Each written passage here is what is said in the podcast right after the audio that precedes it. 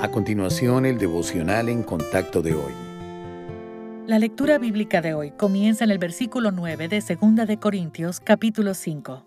Por tanto, procuramos también, o ausentes o presentes, serle agradables, porque es necesario que todos nosotros comparezcamos ante el tribunal de Cristo, para que cada uno reciba según lo que haya hecho mientras estaba en el cuerpo, sea bueno o sea malo. ¿Qué siente cuando piensa en el tribunal de Cristo? Miedo o turbación. El apóstol Juan dice que si permanecemos en Cristo, podremos presentarnos con confianza ante Él y no apartarnos avergonzados. Esto se debe a que le pertenecemos a Jesucristo, quien fue a la cruz para cargar con nuestros pecados y recibir el castigo que merecíamos. El juicio que nos espera en el futuro no tiene nada que ver con la determinación de nuestro destino eterno. Eso ya ha sido resuelto.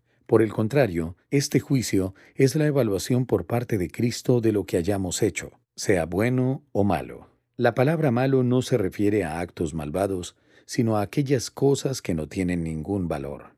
Primera a los Corintios 3, versículos 10 al 15, compara el juicio de Cristo con un fuego que consume todas las obras sin valor, pero deja intactas a las personas dignas de recompensa eterna.